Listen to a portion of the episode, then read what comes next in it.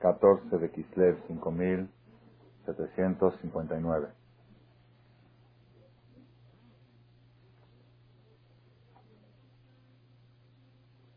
En la historia dramática de nuestro patriarca Jacob, que de veras es una historia impresionante, el que quiere hacerse millonario, que haga una novela de Jacob vino.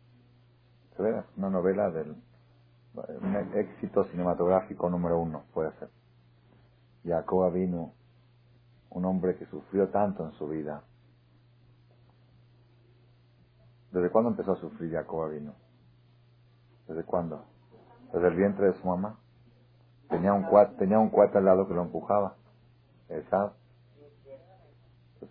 Uno dice, bueno, la panza de la mamá por lo menos tuvo felicidad, ni ahí, ni ahí tampoco. Desde ahí ya empezó mal. Y luego su hermano lo quiere matar. Y luego se escapa de su hermano y llega a su suegro, el peor suegro de la historia. Le dice al yerno, trabaja siete años por mi hija y luego se la cambia. Y luego cuando se enoja le dice, te doy a la, te doy a la otra y trabaja otros siete años. Catorce años gratis trabajar, nada más para que por un engaño del suegro. Y después ya se quiere ir y se dice, no, quédate trabajar conmigo. Le cambió la, la comisión, el, contrato de trabajo se lo cambió cien veces. Y después con todo y todo Jacob se hizo millonario. Y vienen los cuñados, los, los hijos de la los hermanos de su, de su esposa. Y dicen, ya viste, este Jacob llegó aquí pobre y se hizo rico. ¿De dónde crees que toda la lana la hizo? Seguro de papá. Todo lo que tienes de nosotros. Y Jacob escapa de casa del suegro para, para que se pueda ir. Y luego el suegro lo persigue para matarlo. Ya que se salva de su suegro, regresa y lo está esperando su hermano con 400 soldados. Después de 36 años de odio, lo está esperando para vengarse de él. Y luego, así una que otra, una después de la otra, una después de la otra. Dentro de la historia de Jacob vino la parte más trágica, a mi parecer, ¿no? La parte más dura, yo creo, de todo lo que le sucedió a Jacob en su vida. Muchos dicen lo de Yosef, pero yo creo que hay una cosa más dura. Porque todos los problemas que tuvo Jacob, dentro de todo eran materiales. Era que el suegro lo engañó, que le quitó el dinero, que le quitó a la esposa, que le, que le cambió a él.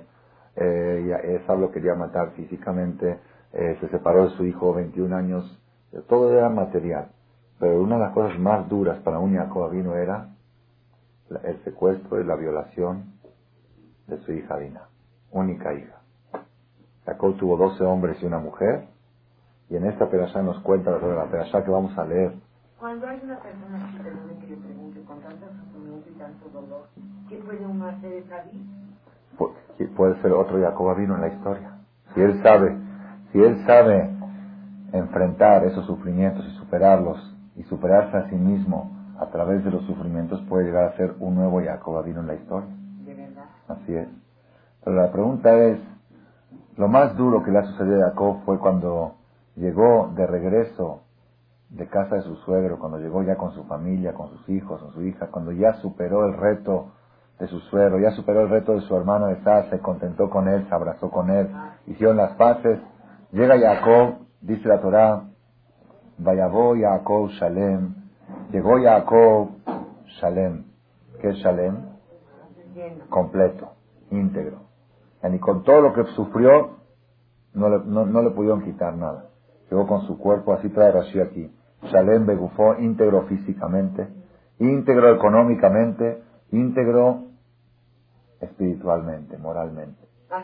Con todas las malas influencias que, había tenido, los malos ejemplos que había tenido, uno cuando vive con gente muy agresiva y egoísta, se convierte uno en... Él, no, él logró conservarse Shalem, completo. Regresó Jacob completo a la ciudad de Shechem, que está en la tierra de Kenan, Beboó mi Padán Aram cuando llegó de Padán Aram, donde vivía el suegro. Vaihan et Penea y acampó en esa ciudad. ¿En qué ciudad? La ciudad de Shechem. Vaiken et Helkata Sade y compró el territorio, la propiedad territorial. Ashernatá Shama Olo, donde puso su carpa, compró la propiedad. Miyad Bene Hamor Avi de manos de Hamor, así se llamaba el nombre Hamor el papá de Shechem, Bemea que cita con 100 monedas, pagó mi valor absoluto y total, lo que valía 100 mil dólares, lo que valía la propiedad del terreno, donde él puso su carpa, lo compró. ¿Ok? Vayatzer Sham Mizbeach. Y además estableció ahí un Mizbeach, un altar. Vaikralo Er Israel. Y ahí hizo un lugar para rezar. Ahí mismo en Shechem. En la ciudad de Shechem. Y luego, luego dice la Torah, Batete Dinah Batlea, salió Dinah, la hija de Lea, Asher Yaldale Jacob. Lirot Bibnota salió a ver, a ver qué onda, a ver la calle, a ver aparadores. Vayarota Shechem Ben Hamor, y la vio Shechem, el hijo de Hamor, el hijo del presidente. Mesiares, que era el presidente de la tierra. Vaikajota, la tomó a ella, la secuestró. Vaishkabota se acostó con ella, Vayanea y la violó. Batirbaknafsho y se enamoró de ella. Normalmente cuando uno viola a alguien, ya la, la bota. Acá la violó y se enamoró. Batirbaknafsho bedinaba Yaakov, Betanara, se enamoró de ella, Vaitabea Levanara, y empezó a convencerla que se case con él. Mayoma Shechem, aquí atrás trae la historia, cómo siguió, que cuando los hijos de Jacob llegaron del campo del trabajo, se enteraron lo que había hecho un goy con su hermana, se enojaron mucho, mucho, y dijeron, necesitamos vengarnos. ¿Qué hicieron? Hicieron un plan.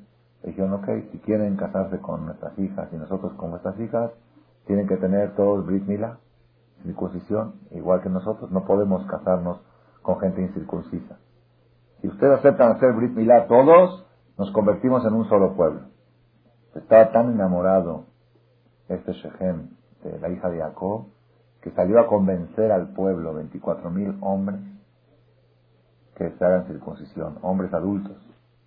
Y efectivamente en un solo día se hicieron el Brit Milá 24.000 hombres. Y el día tercero del Brit Milá es una cirugía. Dice la Torah, el día tercero, Biotam Koabim, cuando estaban muy adoloridos del Brit Milá, es el día más doloroso de una operación, es el día tercero, fueron Shimon y Levi, el, hijo número dos y tres de Jacob, Shimon y Levi, tomaron sus espadas y se metieron a las casas, a los hospitales y pum, a cortar cabezas. De venganza por la violación que habían hecho a su hermana. Y mataron 24 mil hombres en la ciudad de Shechem. Algo, algo impresionante. Impresionante. ¿Qué edad tenían Simón y Levi, saben? 13 y 12 años. Bar Mitzvah Levi, Simón y 12 años Levi. Ellos fueron los que hicieron la guerra contra los de los que mataron, se vengaron de la vergüenza de su hermana. Cuando se enteró Jacob lo que hicieron sus hijos, Jacob no sabía ese plan que tenían Shimon Cuando se enteró Jacob lo que hicieron Shimon y Levi, se enojó mucho y les dijo, Ajartemoti, ¿qué han hecho? Me complicaron la vida. Ahora, toda la gente de alrededor, cuando se enteren que dos hermanos destruyeron la ciudad, van a reunir todos juntos para guerrear contra nosotros. Y nosotros somos muy pocos, no podemos guerrear contra no somos un país que tenemos ejército y esto. ¿Cómo se atrevieron a hacer esta atrocidad, este desastre? Se enojó mucho Jacob, inclusive cuando fue a, cuando se iba a despedir de ellos después de 120 años, antes de morir, se iba a despedir de ellos, eh, Jacob los regañó y les dio una maldición para hacer lo que hicieron. Arura Pandis, maldita la furia de ellos, porque actuaron sin consultar con su papá. Pero de todos modos, ¿qué le contestaron? ¿Qué le contestaron los hijos de Jacob a Jacob? A Yomerú le dijeron, como una mujer zoná va a ser nuestra hermana, como una mujer de la calle. No vamos a permitir que traten a nuestra hermana como una de la calle. No podemos tolerar eso. Y efectivamente cuenta en Midrash que después de esto tuvo guerra hacia Jacob. Vinieron a vengarse los parientes, familiares de los de Shechem, vinieron a vengarse pues en un día mataron 24 mil personas. Y Jacob tuvo que pelear contra, contra ejércitos enteros, fue milagros. Eso lo vamos a estudiar en la Perashá de la próxima semana en Shabbat, en el Knis, cuando lo lean. Toda persona que tenga alguna Biblia en español, que lo lea, que lo estudie, hay comentarios preciosos y muy interesantes al respecto. El tema que quiero yo exponer la noche de hoy es el siguiente. ¿Por qué a un Jacob vino le tocó esta desgracia? Todas las demás desgracias no tengo pregunta. ¿Por qué? Son pruebas de Dios. prueba a ver, te persigue tu suegro, te persigue tu hermano, este, te secuestran a tu hijo, todo ese tipo de cosas todavía son materiales, son daños materiales. Uno se queda pobre, era rico, se hizo pobre, se enfermó, todas son cosas materiales todavía, no tengo preguntas. Yo sé que Dios tiene una conducta de probar al sadik, ¿ok? Pero esta prueba no fue material. Más que todo fue espiritual, fue moral. Atacó, es más, la hija Diná, la hija de Jacob, quedó embarazada de esa relación. Y tuvo una niña. Y los hermanos de Jacob no la aceptaron. Los hermanos de, de Diná, los hijos de Jacob, no la aceptaron en la casa. Decía, esta es una Goy. Hija de Goy es Goy. Antes de la entrega de la Torah. Iba según el padre. La niña se casó con un Después, Yosef, con su hermano, con su tío. Ok, después. Pero después la historia viene. Sí. Pero de todos modos. No. Porque la hija de papá Goy, antes de la entrega de la Torah, iba según el padre. Después de la entrega de la Torah se cambió a la madre, pero antes de la entrega de la Torah, todo se manejaba según el padre. Los, los hermanos de Dinah no aceptaron a esta, a esta sobrina nueva que trajo, ¿sí? Y Jacob la tuvo que expulsar de la casa, le puso una cadenita que decía el nombre de Dios, y la mandó al desierto, y esa cadenita era protección para que no le pase nada, ¿ok? Y luego la adoptó, todo, hay a la niña, a la hija de Dinah, que, que quedó embarazada de esa relación. La pregunta es, ¿Por qué algo tan feo le sucedió a una persona tan linda como Jacob? Vamos a hacer esta pregunta. ¿okay? ¿Qué pecado hizo Jacob para que le suceda esto? Todo lo demás no es pregunta, todo lo demás serán pruebas. Cuando una persona tiene un problema de salud físico, un problema económico, un problema de cualquier otro tipo que está relacionado físicamente, es una prueba a ver cómo está tu fe, a ver cómo lo superas, a ver Pero este tipo de problemas que violen a la hija de uno, eso ya no es algo físico, ya es algo moral, ya es algo espiritual, ya es algo que atenta contra la integridad humana, la calidad, la calidad del nivel espiritual de nuestro patriarca Jacob. ¿Por qué le pasó esta verdad? Yo creo, para mí, a mi parecer, que es la peor desgracia que le ha pasado a Jacob en la historia. Lo de Dina. Porque todo lo demás era físico, es un mundo pasajero, todo lo demás es pasajero. Esto no es pasajero, esto es eterno. Esto es algo contra el alma de Jacob, no contra el cuerpo de Jacob. Y por eso los hijos se vengaron. esto no vamos a permitir que trate a nuestra hermana como una prostituta de la calle. De Lea. ¿Ok? Entonces, esa es la pregunta que vamos a exponer esta noche. ¿Por qué motivo le sucedió a Jacob esto? ¿Ok?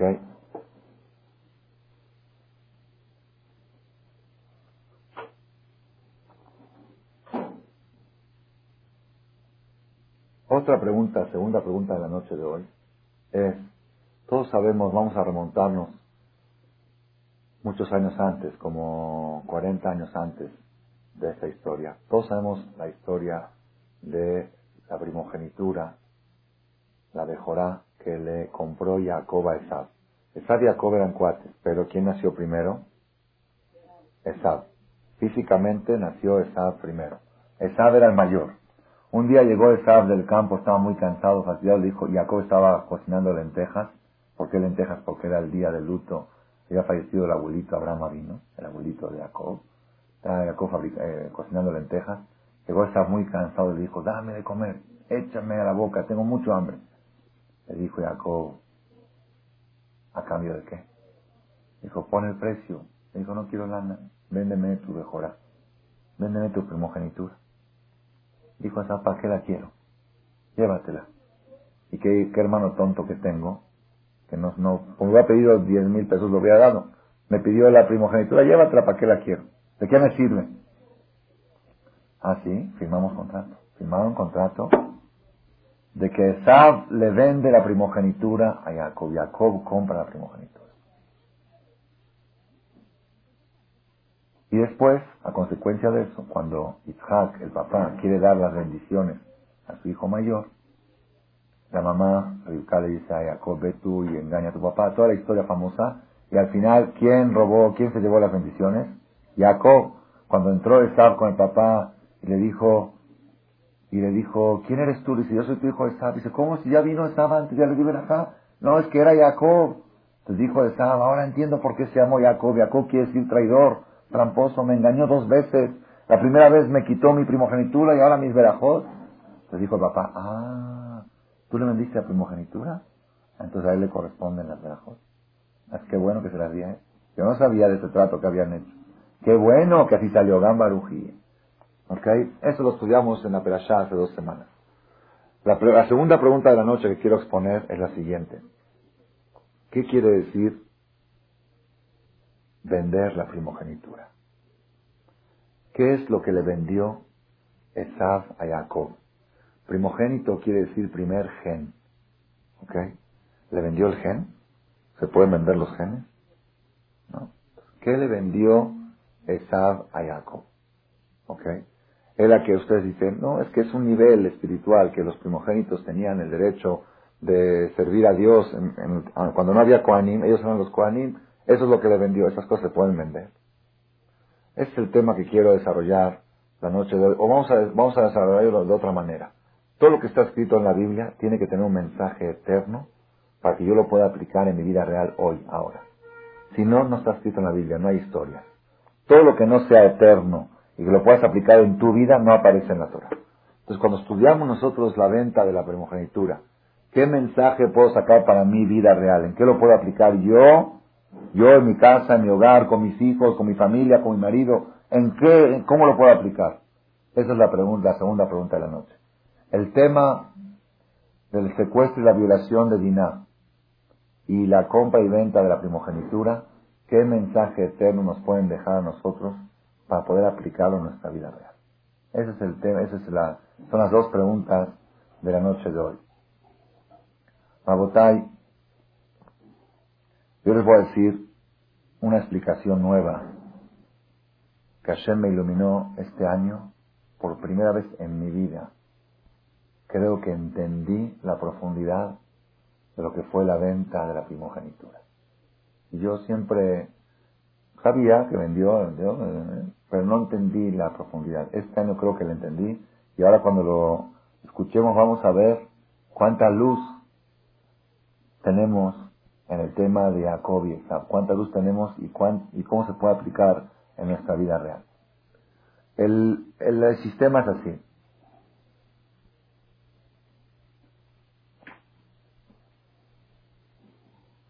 El rey Salomón, Shlomo Amelech, escribe en Kohelet, en Eclesiastés, al principio de Coelet. Coelet es el tercer libro que escribió el rey Salomón. Escribe así, Abel Habalim Amar Coelet. Abel Habalim Hakol Habel. Vanidad, vanidades, dijo Coelet. Vanidad, vanidades, todo es vano. Siete veces dijo la palabra vano. Todo lo que hay en este mundo, ¿y quién lo está diciendo? Dice el Talmud, lo está diciendo una persona que probó todo, que tuvo todo. No lo está diciendo un pobre. Si un pobre dice el dinero es vano, es porque no lo tienes, por eso dices así. Si lo tuvieras, no dices así. Si una persona que nunca probó los manjares dice los manjares no sirven, pues porque no los probaste. Pruebas vas a ver que son padrísimos, riquísimos. El rey Salomón fue un hombre que probó todo. Probó éxito económico, éxito político, éxito social, sexual, tenía mil esposas. No, hubo algo que el rey Salomón le faltó, nada. E intelectual, sabía el idioma de los animales, ¿qué más? A ver, ¿qué más quieren? Aparte de 70 idiomas que sabía el rey Salomón, que eso lo sabía cualquier Sanedrín, sabía el idioma de todos los animales y de las aves. Cuando un pajarito decía pío, pío, sabía que estaba diciendo. Ya el rey Salomón no le faltaba nada. Tuvo todo. Y de él yo acepto todos sus consejos. ¿Por qué? De alguien que tuvo experiencia, es producto, lo que él escribió en Eclesiastés, no es producto de libros, es producto de experiencia. Y él mismo dice, yo pensé que lo mejor que es es tomar vino y emborracharme y esto, y fui y me divertí, y me di cuenta que también eso es cero. Y yo pensé que lo mejor es esto, construir casas, fui construir casas, palacios, eh. me di cuenta que eso también es van. El rey Salomón escribe cero, cero, cero, cero, cero, cero, cero. Siete ceros escribe el rey Salomón con respecto al mundo material. Yo lo interpreto a mí, según mis conceptos, ¿Por qué escribió siete veces ser? Siete veces vanidad. Porque quizás hay siete cosas básicas que la persona tiene en la vida. Primero, su estómago, quizá. Segundo, sus, Su, primero su comida, segundo su sexo, tercero su casa, cuarto su coche, quinto su negocio, sexto sus viajes, séptimo X, cosas materiales, su caré, su boliche, lo que sea, sus diversiones. Siete veces cero, diciéndole esto es cero y lo otro todo, todo lo que hay en este mundo es cero. Oye, Salomón, estás muy pesimista. Así, ese mensaje quieres dejar a la humanidad.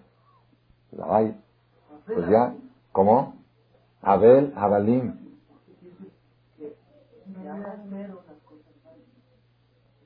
No, no, no, pues no está escrito en forma de poal.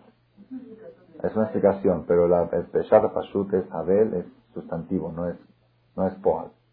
No es verbo, ¿ok? El rey Salomón dice, todo es cero, todo es vano. Entonces, ¿qué me quieres decir? ¿Que tengo que vivir deprimido? ¿Qué me quieres enseñar? Sino acá viene un secreto muy grande. ¿Cuál es el secreto? El ser humano, la persona está compuesta de dos partes. Dos partes. Cuerpo y alma. Así dice la Torah. Hashem Elohim. Dios creó al hombre a Farmin, alma, polvo de la tierra. Insufló en él un alma vital. Tenemos dos partes. Una parte material, el cuerpo, y una parte espiritual. Todo lo que es cuerpo es perecedero. Algún día se va a acabar. Y muy pronto se acaba. Como la sombra de un pájaro, dice la Gemara. Es la rapidez de la vida como vuela. ¿Y qué va a quedar de todo ese cuerpo? Todo ese cuerpo que tanto le invertiste y tanto le echaste ganas y ejercicios y deportes y dietas y comidas y nutrición y, todo lo que toda la fuerza que le echaste al cuerpo y maquillajes y cosas, ¿cómo va a acabar al final? ¿Ah? Polvo, comida de gusanos. ¿Y así acaba? Sí, así acaban todos, todos. Qué horror. Físicamente, físicamente, físicamente así acaba la persona. Así cuenta la Gemara, la Gemara cuenta que Rabia Akiva, una vez Rabia Akiva, se cruzó, así cuenta que, que el rey Tornosrofos, un rey griego, romano, le dijo a su esposa, hay un rabino en los judíos que es muy santo, muy sagrado, muy... Así le dijo el, y la esposa dijo, ¿qué santo ni sagrado? Dice, déjame ver cómo yo lo hago caer igual que cualquier ser humano. Ella era muy guapa, muy bella. Fue y se presentó delante de él en una forma, una forma seductiva, ¿sí? Más vestida y todo eso. Y dice que la vida que va, escupió, lloró y se rió. Dice, ah, sí, escupió, lloró y se rió. Entonces le dijo ella, ¿por qué escupiste lloraste y te no te escupí para el para que no me agarre el Te dice tú así, no, no en la cara de ella, a un lado, para que no me agarre el Bueno, parece que es una receta. Segundo, lloré, ¿por qué? lloré porque una mujer tan bella va a acabar comida de gusanos algún día. Qué lástima, una belleza tan bonita que va a acabar en la tierra como nada. Y me reí. ¿Y me reí por qué? Porque vi en profecía que algún día va a salir algo de tu, de tu y yo. Así trae, ¿no? Y al final trae la historia que fue esta mujer algún día se convirtió y se acabó casando con Rabia Akiva, después de muchos años. De todos modos, de todos modos Rabia Akiva lloró, dijo, me da haram. Y de veras, que se pone a pensar un poquito, el peor negocio que hay sobre la tierra es el cuerpo. ¿Por qué? Cada día vale menos. Cada día te cuesta más. Cada día, un momento, un momento, un momento. Cada día le metes más, le metes y le metes comida y le metes nutrición, le metes medio, y cada día vale menos. Evalúa, evalúo, vale menos. La persona está caminando, hay un estudio, hay un estudio que la persona consume en 80 años de vida 80 toneladas de alimentos. 80 mil kilos de alimentos entran al cuerpo de la persona. ¿Y cuánto pesa él? Digamos 80 si es gordo. ¿Dónde están los 79.920 kilos? ¿Saben que son 79.920 kilos de alimentos? Penon. Por algún lado se pueden. Es inversión, es mete, mete, mete, mete. Va para abajo, para abajo, abajo. Es una empresa que se va a la quiebra. No, un momento, no es ahí te vas a ver, te vas a ver, espérate. Es una, el cuerpo es una empresa que no tiene futuro. El cuerpo no tiene futuro. Por más que le metas, algún día va a quebrar. ¿Ustedes han visto algún cuerpo que no haya quebrado? Cien años y nos va muy bien. Entonces, muy haram, muy haram invertir tanto en algo que no tiene futuro. Ahora, el alma de la persona, que la tenemos adentro, cada día que pasa vale más. ¿Por qué? Un modéani más, una netila más, una ayuda al prójimo más, un rezo más, un tejilín más, una obra de bien más, un respeto al padre y a la madre más, un tefilín más al hombre, un sistit más. Cada día que pasa, lo que inviertes en el alma, cada día vale más. Y lo que inviertes en el cuerpo, cada día vale menos. Eso es lo que nos enseña el rey Salomón. Todo lo que inviertes en el cuerpo es cero. Todo lo que inviertes en el alma es eterno.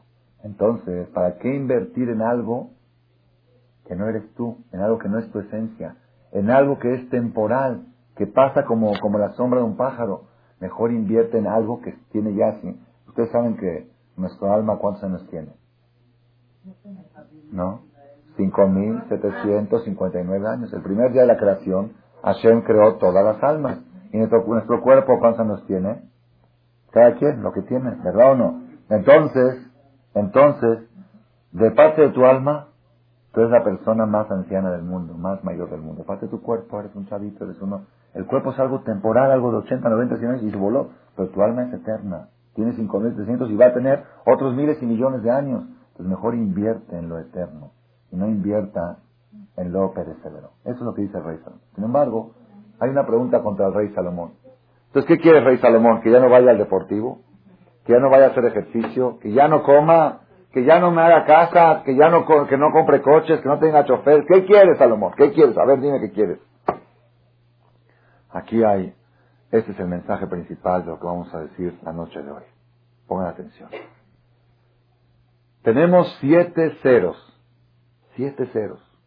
Estómago cero, sexo cero, casa cero, coche cero, nada, todo cero, cero. Tú coloca el número uno adelante de todos los ceros. ¿Y qué va a suceder con esos ceros? ¿Se van a convertir en cuánto? Señora Sofía, ¿en cuánto se convierten? ¿Eh? Haga la cuenta. Siete ceros con un uno adelante. ¿Diez? Millones. Diez millones. Diez millones. Claro, un millón son seis ceros. Siete ceros son diez millones. Cada cero que está después de la unidad acrecenta la unidad, la hace más grande la unidad. ¿Ok? Tú lo que tienes que hacer en la vida no es dejar de comer, o dejar de pasear, o dejar de divertirte, no. Tú es lo que tienes que hacer. Tienes que poner el uno adelante de todo. ¿Qué es el uno? Shema Israel Hashem Eloqueno, Hashem Echad. Si tú, no, primero Dios. Si tú pones a Dios adelante de todo, ¿qué es Dios? ¿Dónde está Dios? ¿Saben dónde está Dios? ¿Dónde está Dios? ¿Dónde? ¿Dónde está Dios? ¿Dónde está Dios? ¿Dónde? No, no es cierto. No es cierto. ahí está. Dentro de ti está Dios. No lo busques afuera. Dios está aquí adentro. Si tú todo lo que haces pones primero al alma y segundo al cuerpo, entonces todos los ceros acrecentan al alma, elevan al alma, hacen que sea 10 millones, se convierten. Pero si tú todo el tiempo pones al cuerpo adelante pones los ceros adelante y el uno hasta atrás. Entonces, ¿qué sucede? Cada cero que hace, reduces punto, punto, punto, punto, punto, punto, punto, uno. Entonces, otra vez. El mismo estómago, el mismo sexo, el mismo paseo, el mismo boliche, el mismo ejercicio, la misma natación. Si está adelante, reduce a lo eterno, reduce al uno. Y si está atrás del uno, acrecenta al uno. Entonces todo el trabajo de la vida no hay que cambiar nada, nada más cambiar el orden. Colocar las cifras, en, los números en el lugar correcto. Todos tenemos cuerpo y todos tenemos alma. Y todos en nuestras vidas tenemos actividades físicas y tenemos actividades espirituales. Todos. Baruch Hashem, uno más, uno menos, Teilim, velas de Shabbat, Tevilá, Kasher. Todos tenemos nuestra parte espiritual y nuestra parte material. La diferencia entre las personas que van a triunfar en la vida y las personas que van a fracasar, ¿cuáles? Aquellas personas que pusieron al uno adelante, lo pusieron primero, primero Dios, esas personas, todos los ceros reciben valor. Su comida vale, su estómago vale, su sexo vale, sus paseos valen, su ejercicio vale, su boliche vale. Todo lo que hace vale porque tiene un uno adelante. Pero si el uno lo tiene hasta el final. ¿Qué quiere decir tener el uno adelante? Tener el uno adelante significa que la persona, cada cosa que va a hacer, primero que todo, piensa en el alma y segundo piensa en el cuerpo. Mucha gente se va de viaje ahora bien en las vacaciones, entre comillas, no sé quién, no, no, son vacaciones, eh, días de descanso, ¿ok?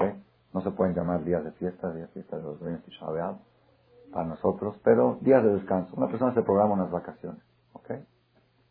Busca el mejor hotel, el mejor precio, el mejor lugar, los mejores paseos, el mejor grupo, se lleva su equipo de esquí, su traje de baño, lo que sea, todo lo que tiene que llevarse para pasar unas buenas vacaciones.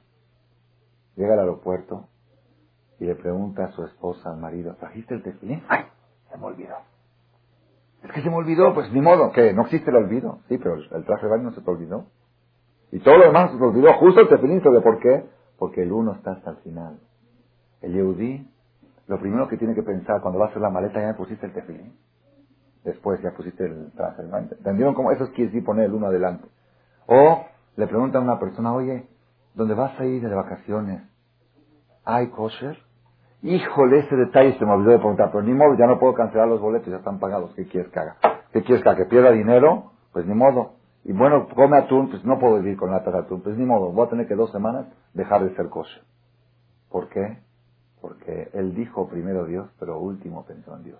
Todo el mundo dice primero Dios, pero en la práctica, al final, al final, al final de todo, cuando se acuerda, ay, se me olvidó de pensar en ese detalle. Oye, hay rezos donde vas, hay quinis. Oye, este, es un lugar apto para tus hijos que vean en Las Vegas esas, esas babosadas. Que, es, es que este detalle no se me ocurrió pensar. Entonces quiere decir que último Dios. No pusiste primero a Dios. Y eso quiere decir que lo que dijo el rey Salomón, cero, cero, cero, cero. Fíjate dónde tienes puesto el uno, si lo tienes adelante o lo tienes hasta atrás. Pon el uno adelante. Pon Dios primero. ¿Vas a comer? Ok. Tienes que saber que la comida que vas a comer es cero. Esa comida se va a desintegrar, se va a deshacer y es cero. Pon un uno adelante. ¿Qué es el uno? Y Baruch el me deja Olam Sheakol ni antes de comer. Bueno, después digo, ahora tengo hambre. No, primero Dios, no último Dios. ¿Entendieron cómo está? Hay gente que dice, déjame, primero déjame estar bien y después, a ver, si me sobra tiempo, voy, estudio y rezo. Te paras en la mañana, y tienes ganas de disfrutar de un día precioso y hermoso, primero Dios. Primero Moderni, primero mis verajot, primero Dios y después todo lo que quieras diversión. Y... Siempre en el judaísmo, fíjense ustedes cómo Dios pone primero. La importancia del primero. Tú quieres traer hijos al mundo, el primer hijo, primogénito, pidión. Nace tu hijo, ocho días, tú. Pero te vas a disfrutarlo y ya así te le va a sacar sangre. Primero Dios. En todo primero. Tienes un campo y el campo está floreciendo después de tanto tiempo, de tanta ilusión. Compraste un campo y lo sembraste y lo plantaste. Salieron las primeras frutas, primeras uvas. Te antojan, no se te antojan las primeras uvas. A ver, con... Bikurim, primicias, al Betamigdash. Primero Dios. Ok, ya traje las primicias. Ahora viene la cosecha, separo la basura, llego a mi casa, traigo toda la fruta. Quiero empezar a disfrutar, quiero hacer una fiesta, espérate. Maaser, teruma, diezmo, bueno, después no, después, no, después. No puedes probar una uva antes de diezmarla. Bueno, todo, Dios no me cree, yo la voy dar. Una persona que tiene 100 kilos de uva y comió 90 y después dio 10, las 90 que comió fueron pecados. Fueron pecados de caret, como comer en Kipur. Es tan grave como comer en Peshamet en Pesach. Y si él primero dio 10 y después comió los 90, mitzvah sadik. Hizo lo mismo, financieramente es lo mismo. ¿Qué diferencia hay? Si dio 10 y comió 90 o si comió 90 y dio 10. ¿No es lo mismo? Hay una diferencia. ¿Dónde está el cero y dónde está el uno? ¿Dónde está tu estómago y dónde está Dios? Si tú diste primero 10, pusiste el 1 antes del 0. Pues ahora todo el 0 vale.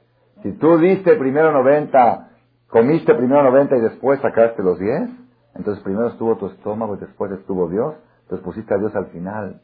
Eso es caret, eso es negativo. Es un mensaje impresionante. Cada cosa que haces, cuando tú dices primero Dios, tienes que sentir primero Dios. Primero Dios quiere decir, primero pienso en Dios y después pienso en otras cosas. Una persona va a buscar un departamento, va a comprar un departamento para él o para su hijo o para su hija. Entonces, ¿qué busca? Un lugar bonito, que tenga paisaje, que tenga alberca, que tenga seguridad. Uh, hoy es muy importante, muy importante. Si vas a cambiarte de casa, lo más importante es que haya seguridad. Ya checaste la casa que esté bonita, quién fue el arquitecto, qué acabados tiene, que todos los, todo, todo, súper checado, muy, muy, muy bien. Hay un detalle que no checaste. ¿Quiénes son los vecinos de ese conjunto? Porque es un conjunto, son edificios, esos edificios grandes que tienen abajo áreas comunes. ¿Quiénes son los vecinos? Híjole, ese detalle no se me ocurrió. Preguntar. ¿Pero qué tiene que ver? ¿Cómo que tiene que ver? Si tiene áreas comunes, tus hijos van a convivir con esos vecinos. Y si hay un gay por ahí, pues tu hijo corre peligro de estar, este, ya, y lo que estoy diciendo es verídico, no estoy inventando. Que de repente una persona descubrió que en su edificio había un gay, que su hijo estaba, venían corriendo peligro con él. Un señor gay, que vivía solo. Algo feo. Qué bueno que no sabemos qué es. ¿Están escuchando? Oye, ¿investigaste quiénes son los vecinos? Es que ese detalle no se me ocurrió. Otra pregunta.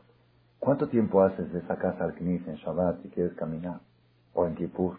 Híjole, ese detalle. A ver, déjame checar. No sé, me parece que... Creo que hay un Knis. Creo que dicen que hay un Knis cerca. Creo, creo.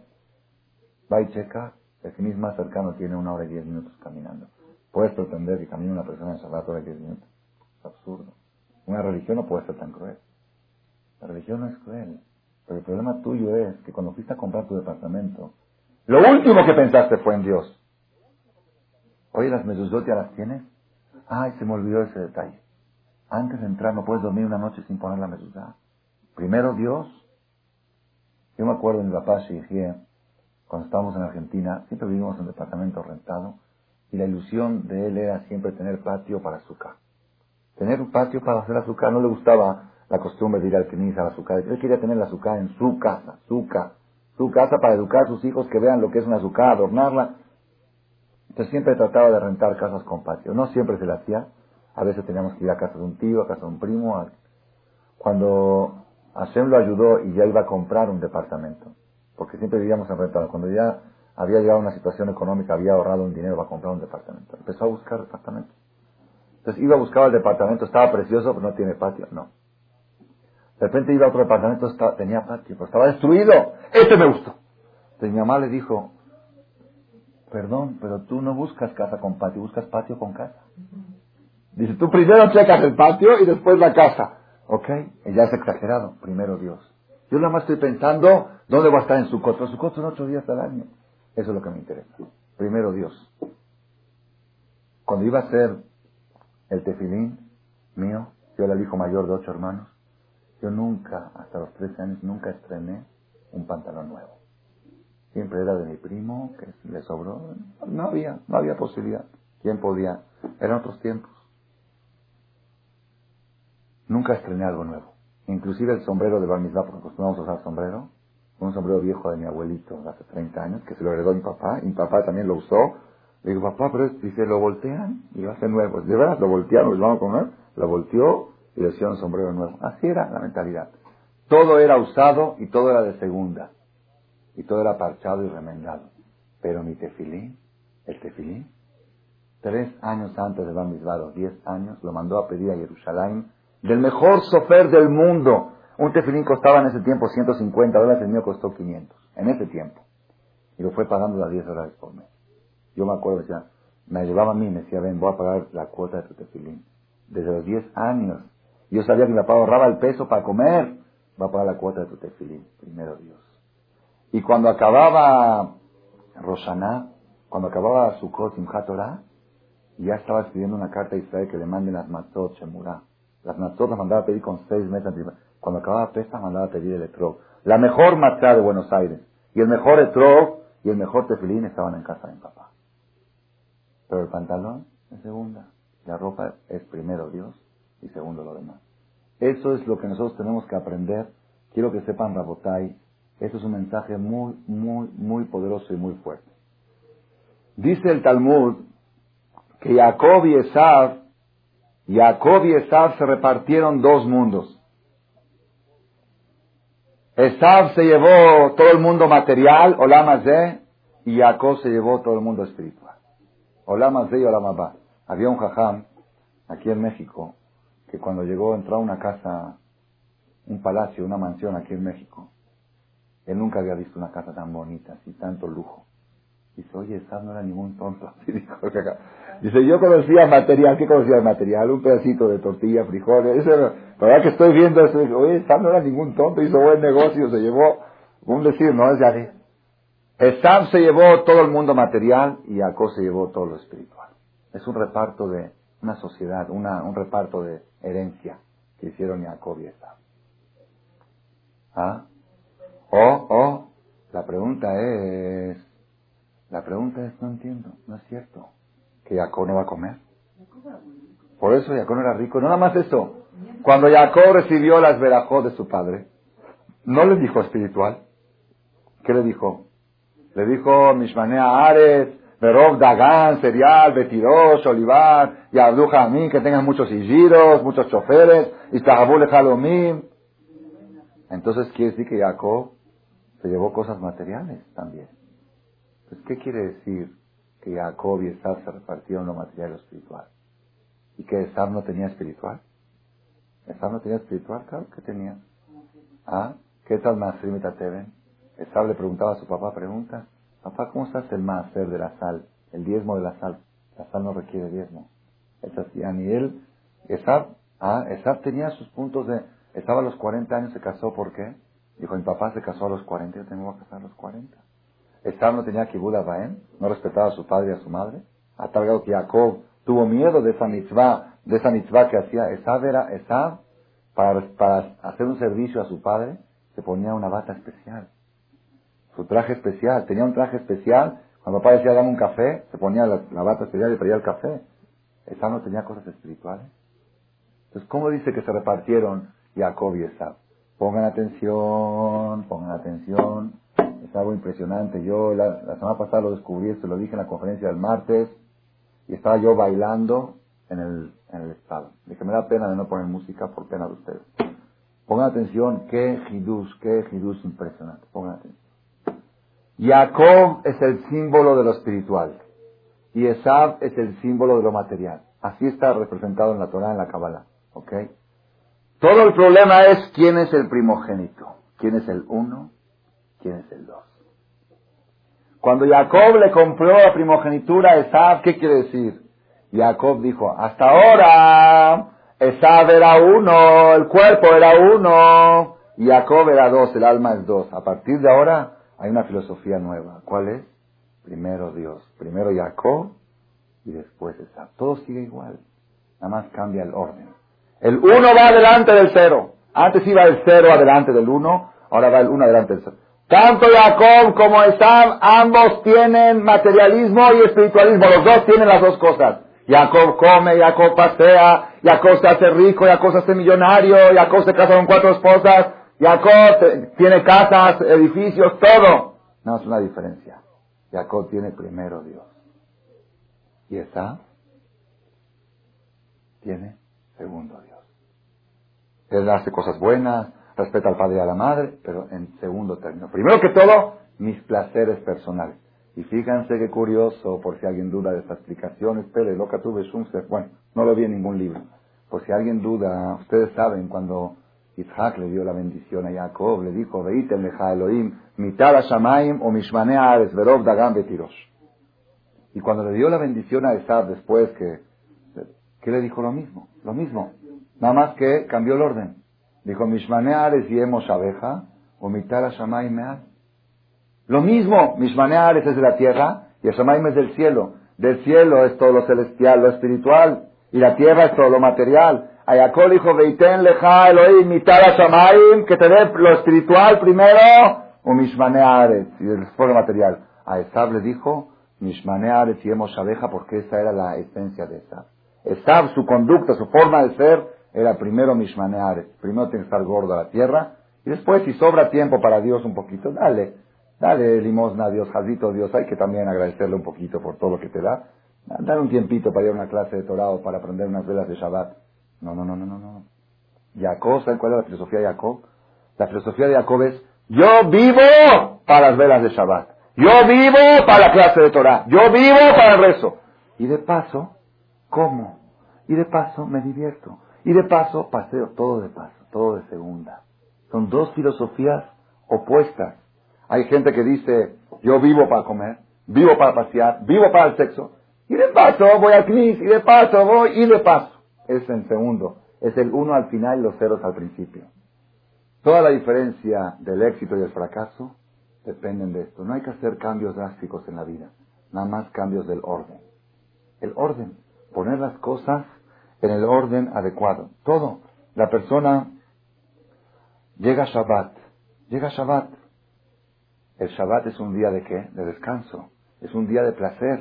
Un día de placer, sí. Shabbat es día de comida. ¿Qué hay en la mesa de Shabbat? Tequila, cerveza, vino, ¿verdad o no? Precioso Shabbat. Puro material. El hará cuando ve la mesa de Shabbat, dice, estos van a acabar encuetados y ya están del otro lado.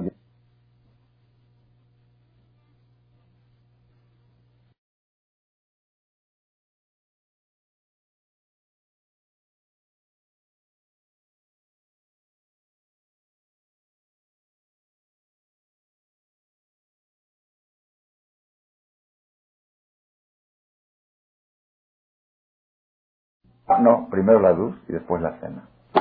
Todo lo que hacemos en la vida, el, el, sistema del judaísmo, el sistema del judaísmo es educar a la persona que todo lo que hace material, primero que tenga algo espiritual adelante. Adelante, no atrás. Si tú lo llevas pero adelante, ese es el punto. La cabeza, Homer puede ser atrás también. Si tú lo llevas a... Sí, la persona dice, yo como, comí, terminé de comer, y digo, todo lo que comí, que sea Leshem Shamay. Ya está, lo que comiste ya se acabó, ya está. El uno está atrás, antes de empezar a comer, antes de comprar la casa, antes de, fíjate en la mezuzá, antes de irte de vacaciones, cuando vas a mandar a tu hijo a la escuela, lo más precioso que tenemos son nuestros hijos. Lo más precioso. No hay algo más precioso que los hijos. Todo lo que trabajamos es para los hijos. ¿Cómo decide un papá a qué escuela mandar a su hijo? Primero todo, el nivel de la SEP. ¿Cómo lo tiene catalogada la SEP? Es muy importante que tenga un buen nivel de español. Muy bien. Segundo, que esté cerca de la casa. Tercero, colegiatura barata. Cuarto, que las, que, que, las aulas estén bonitas. Oh, todo ese tipo de cosas. Oye, ¿y qué hay con Dios? ¿Cómo está Dios en la escuela? Ah, es que ese detalle se me olvidó preguntar. ¿Qué grado? ¿El director es Shomer Shabbat? Es que ese detalle se me olvidó de preguntar. El director sabe algo de Torah. Justo ese punto se me olvidó de preguntar. Pero ya lo voy a consultar después. ¿Cuándo? Después, la semana que entra, el año que viene. Y después el año que viene, hoy ya preguntaste. Sí, pero ya está el niño ahí que lo voy a quitar. Es muy difícil. Sí, pero ¿por qué lo pusiste? No, lo que pasa es que yo investigué todo. ¿Qué todo? No investigaste nada. Para el si no investigó Dios, no investigó nada. Primero que todo, Dios. Y después todo lo demás. Yo prefiero que mi hijo esté en un cuarto oscuro, barminante, sin luz y sin sed. Y Yo prefiero, así dije prefiero hijos sin inglés que inglés sin hijos. ¿Sí? Porque a veces una persona por una tontería que quiere, no tontería, por una, una idea que quiere que su hijo tenga una carrera o X, yo prefiero hijos sin carrera que carrera sin hijo. Si por tener una carrera tu hijo tiene que correr el peligro de perderse y casarse con una goy, mejor que se quede sin carrera y que coma paña agua y que venda trapos como vende su papá y que no tenga carrera y que se case con una paisana y una judía. Es lo que más, es más importante para mí eso. Y este es el punto, de la botella. Todas las personas que ponen primero, y los hijos, nuestros hijos, son muy inteligentes y muy receptivos. Ellos se dan cuenta luego, luego, que es número uno para ti, que es número dos. A veces el papá dice al hijo, ponte el tefilín, pues no se lo pone, pon. El hijo sabe llegar al fondo del corazón del padre y él sabe que para el padre el tefilín es secundario, no es tan importante. Que la mezuzá es secundaria, ¿por qué? porque el padre estuvo dos años decorando la casa. Y el arquitecto le había hecho un presupuesto de 200 mil pesos y luego le dijo, si hacemos este cambio, va a quedar mucho más bonito, pero cuesta 50 más. Pues hágalo, ya que estamos en el baile, métale. Y luego hacemos esto, otros 50, y metemos aire acondicionado, se fueron a 500, y papá decía, ya, ya que estamos en el baile, ya métale. Y cuando ya terminó de decorar la casa y la va a inaugurar, lleva a su hijo comprar la mezuzá a la tienda donde vende mezuzá. Y llega con el de la tienda y le dice, me da una mezuzá para mi casa. Le dice, ¿una sola? Le pregunta el, el vendedor. Dice, ¿cuántas se necesitan? Dice, depende de cuántas puertas tiene. No, lo mínimo, lo mínimo. ¿Cuántas es lo más obligatorio? Dice, bueno, lo, más importante es la entrada principal, la entrada de la casa, la recámara, esto, el comedor. Cuatro o cinco. Ah, cinco. Ya, ya, a ver cuánto me va a costar. ¿De cuáles quiere? De la más barata, por favor. que sea kosher nada más, la más barata. Ah, pero en, las, en la, alfombra y en el mármol no dijiste el más barato que sea kosher. Ahí dijiste el más lujoso. Entonces el hijo se da cuenta que es uno para el padre y que es dos. Donde el papá mete el lujo es uno. Donde el papá dice lo más barato es el dos. Entonces la persona tiene que saber este mensaje. Jacob y Esab. y pongan atención, ya voy a terminar ahora con esto. ¿Cómo? No dijo ni Por eso va a contestar, ¿ok? Espérate, lo de Bejorá ya contesté, ¿ok? ¿Qué quiere decir venta de primogenitura? No le vendió el gen, ni le vendió el nivel espiritual. Lo que hizo Jacob con Esab es el orden de las cosas.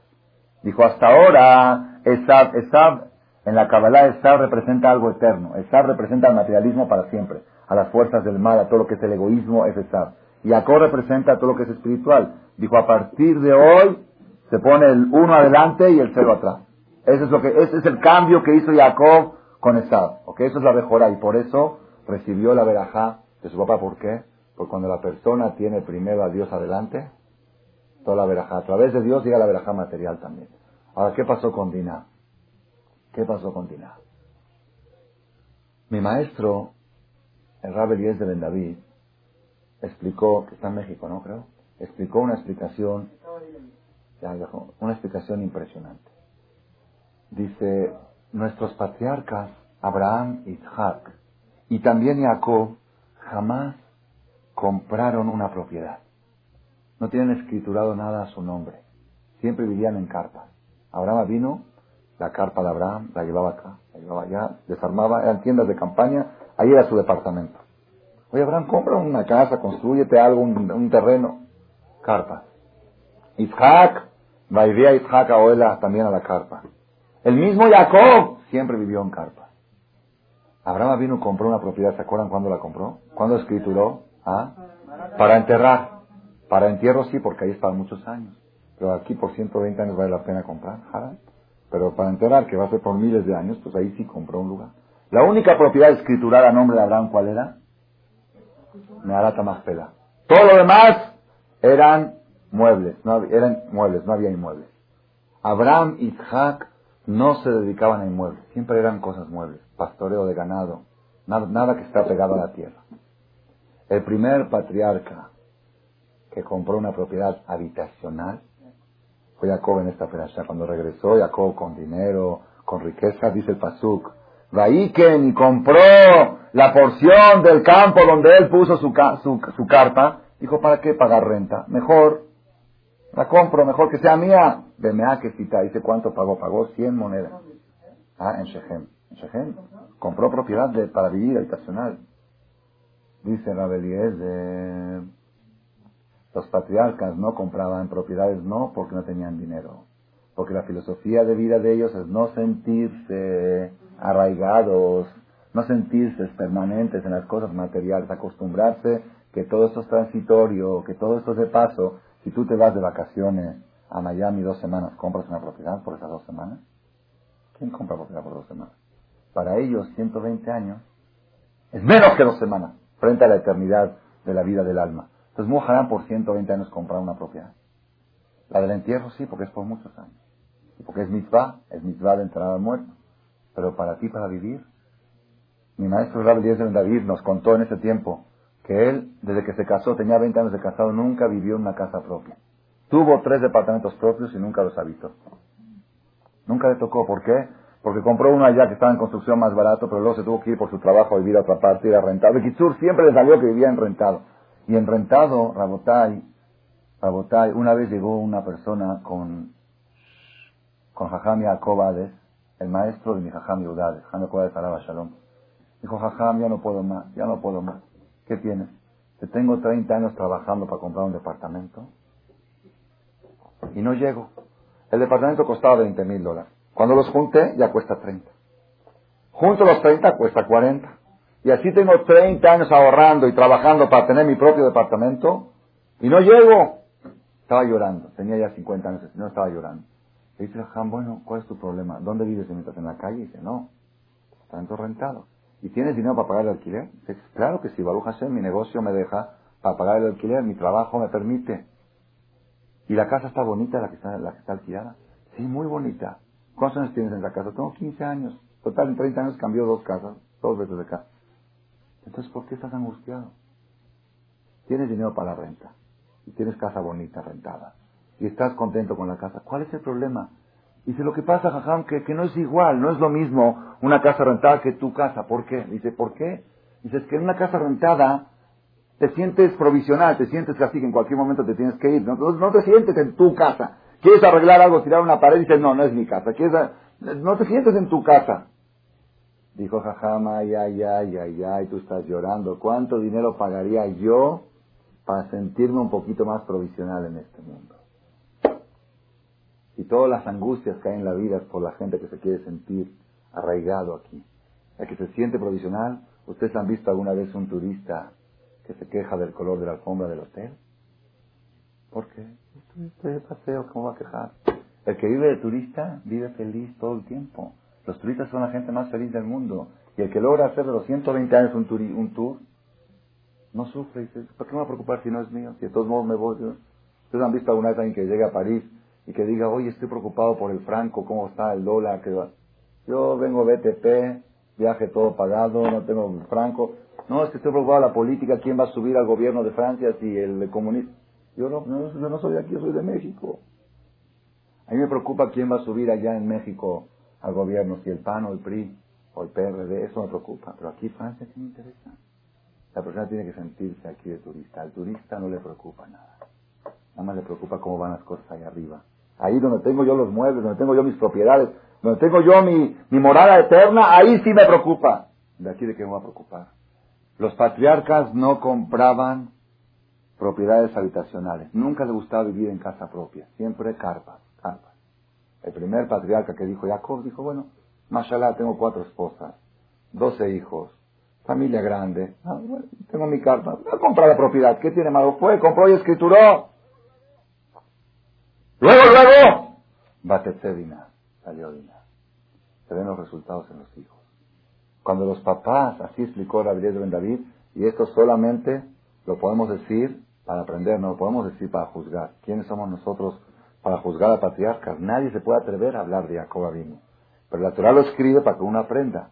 ¿Qué mensaje tenemos que aprender? Cuando los hijos ven que el papá le da más importancia y dice a las cosas materiales, entonces Batecedina. Batecedina. Yo estaba una vez presente con mi maestro Ham Yudades, tenía el dejud de estudiar con él en privado, en su cuarto abajo. Abajo de su casa tiene un cuarto privado. Tuve dejud tres años de estudiar con él. Seis horas al día aproximadamente. Una vez llegó un vendedor ambulante, pasaban vendedores, tocaban la puerta. Un vendedor traía tapetes persas, que valen tres mil dólares, muy caros. Jajam, compre este tapete, se lo vendo en 500. Se lo vendo en 500, porque usted, porque es jajam, se lo vendo, vale tres mil, se lo vendo en 500. Jajam le dijo, disculpa, no me interesa. Pero ¿cómo? Te, una ganga, ¿sabes? Discúlpame, no me interesa. Después de tanto insistir, insistir, Jajam, ¿sabes qué? y me lo regala, me va a estorbar, no sé qué voy a hacer con él. Pues, ¿cómo te voy a pagar por eso? Cuando le dijo el jajam así, ya se fue medio enojado y se fue. Le dije, jajam, de veras, si se lo hubieran regalado, ¿qué hubiera hecho con él? no supiera qué hacer con él. Digo, ¿por qué póngalo? Dice, no lo puedo poner en mi casa. ¿Por qué?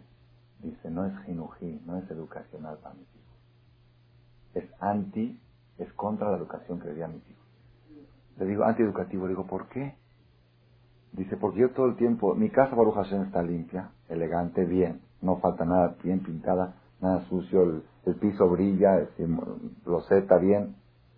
Cuando llegue mi hijo hoy en la noche a la escuela y vea el tapete, se va a decir, ¿qué le faltaba a papá sin este tapete? ¿Qué le faltaba? ¿La casa estaba bien? Le faltaba un poco de lujo. Entonces quiere decir que hay que, que vale la pena echarle ganas a, que la casa se vea más bonita y más lujo. Ya le estoy dando un mensaje negativo. Esos son los ajamim, esa es la filosofía de la Torah. ¿Para qué? Para que te sientas turista, que no te angusties por las cosas de este mundo. La persona que vive así no tiene que angustiar, sabe que está de paso ya. Ferchi, dólar, sube, baja. El chiste es que estamos de paso y mi maestro me contó que cuando él se lastimaba de chiquito, se lastimaba el dedo o algo, papá me duele, me lastimé, decía, de abor. En hebreo qué dice de abor. Va a pasar, va a pasar. Un día dijo, papá, Mayabor, Korebli, Mayabor. Dice, Kola más de Yabor. Dice, todo este mundo va a pasar. Si usted pensaba que el dolor va a pasar. No, todo pasa, toda esta vida pasa. ¿Qué te vas a preocupar ahora por un dolorcito? Así todo es pasajero. No vale la pena. ¿Se acuerdan que una vez les conté de un turista que fue a Israel, un señor aquí conocido en la colonia, que le dijeron los doctores que tenía que hospitalizarse por un dolor que tenía en la rodilla? Dijo, yo no vine aquí a Israel para entrar al hospital, yo vine aquí, yo pagué tres mil dólares para disfrutar. Yo no me meto al hospital. Señor, usted tiene una factura en el pie, tiene que meter. Yo no puedo. Si te acuerdan, no? La historia, cómo después se curó y todo. Pero el Señor dijo, no, yo en el hospital en México, aquí en Israel, yo vine a pasear. Yo vine dos semanas, ni gasté, pagué dinerales, hotel y todo para, para, para, estar en el hospital. No aceptó. Una persona que está de turista no tiene tiempo de enfermar. Así es, es la realidad. Dice, estoy, estoy, estoy de paso, como, no, no hay tiempo después, después de 120 años descanso. Ahorita estoy rápido, no, tengo, no puedo enfermarme. Es mucho lujo.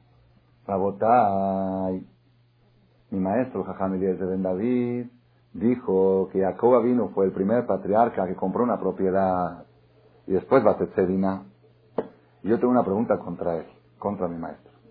La Gemara dice que la persona no llega a entender lo que dice su maestro hasta después de 40 años. En Adam al al Arbaim Shana. Así dice, que hasta 40 años puedes de, repente ah, ahora entiendo a qué se refirió lo que dijo.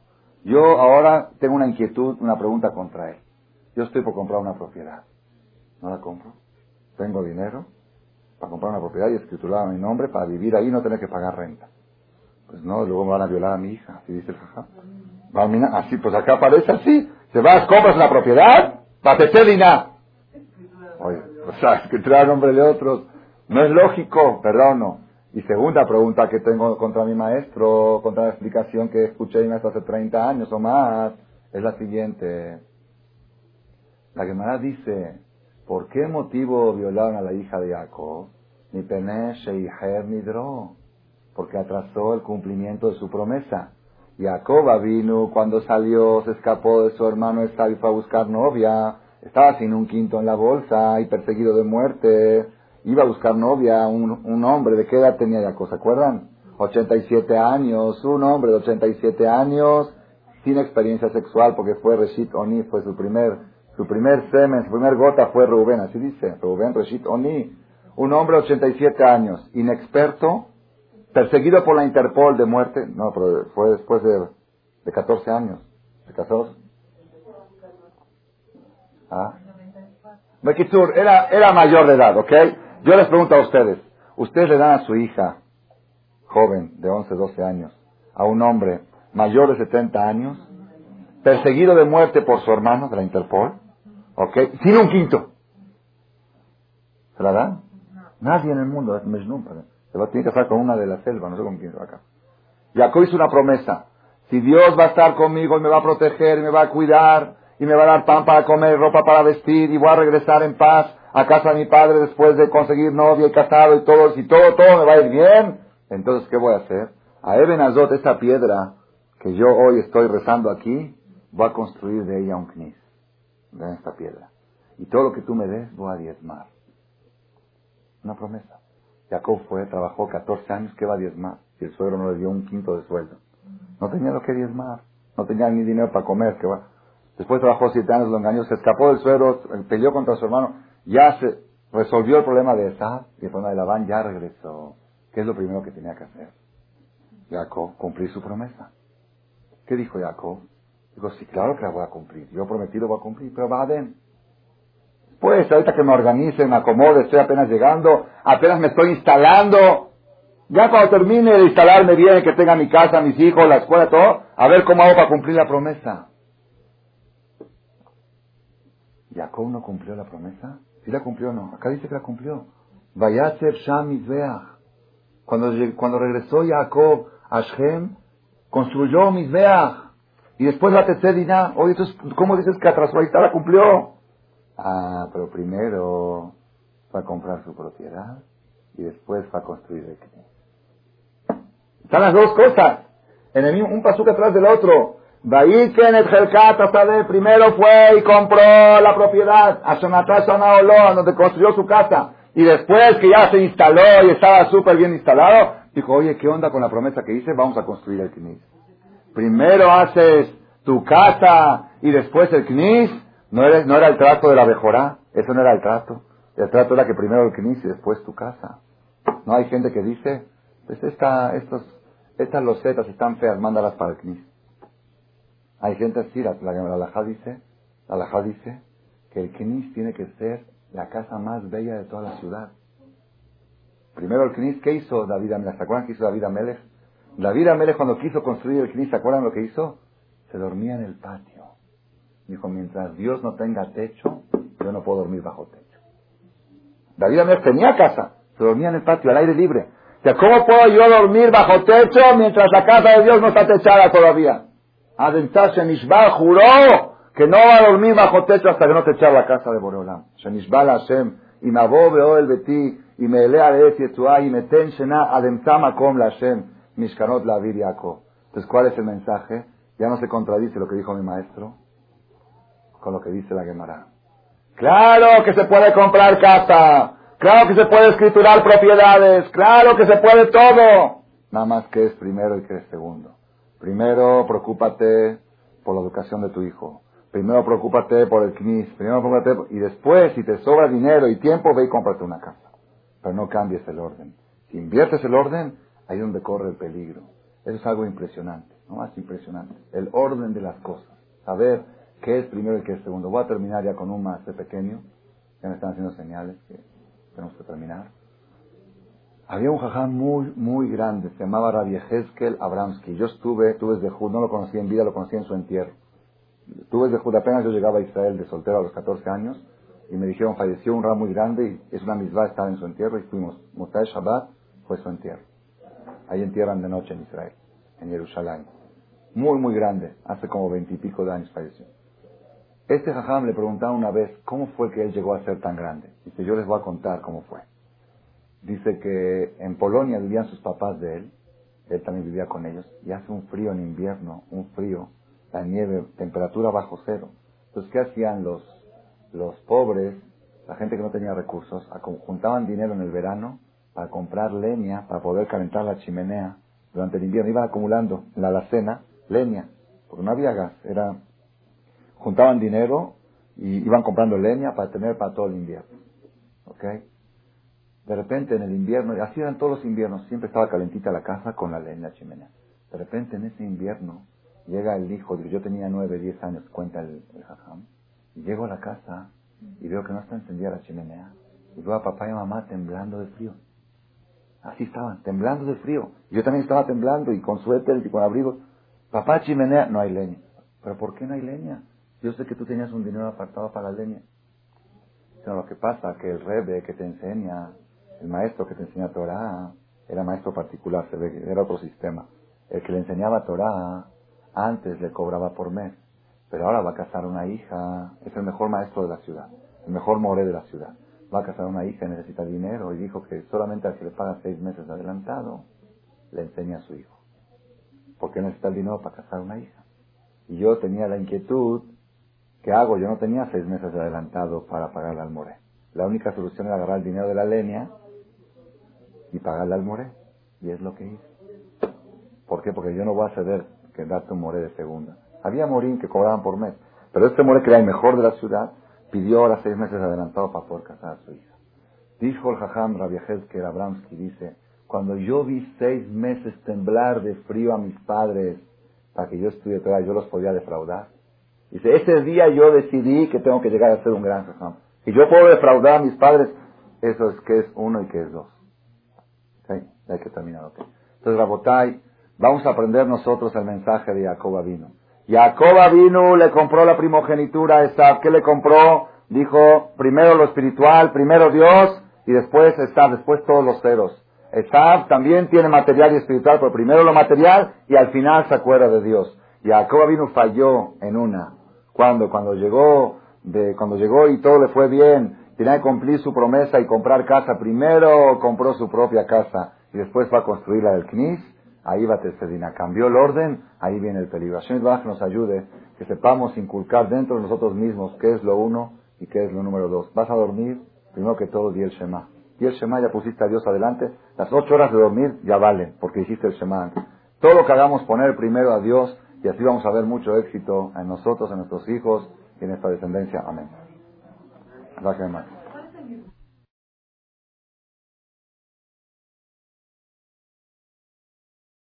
Gracias por su atención a este shiur del Rav Malech.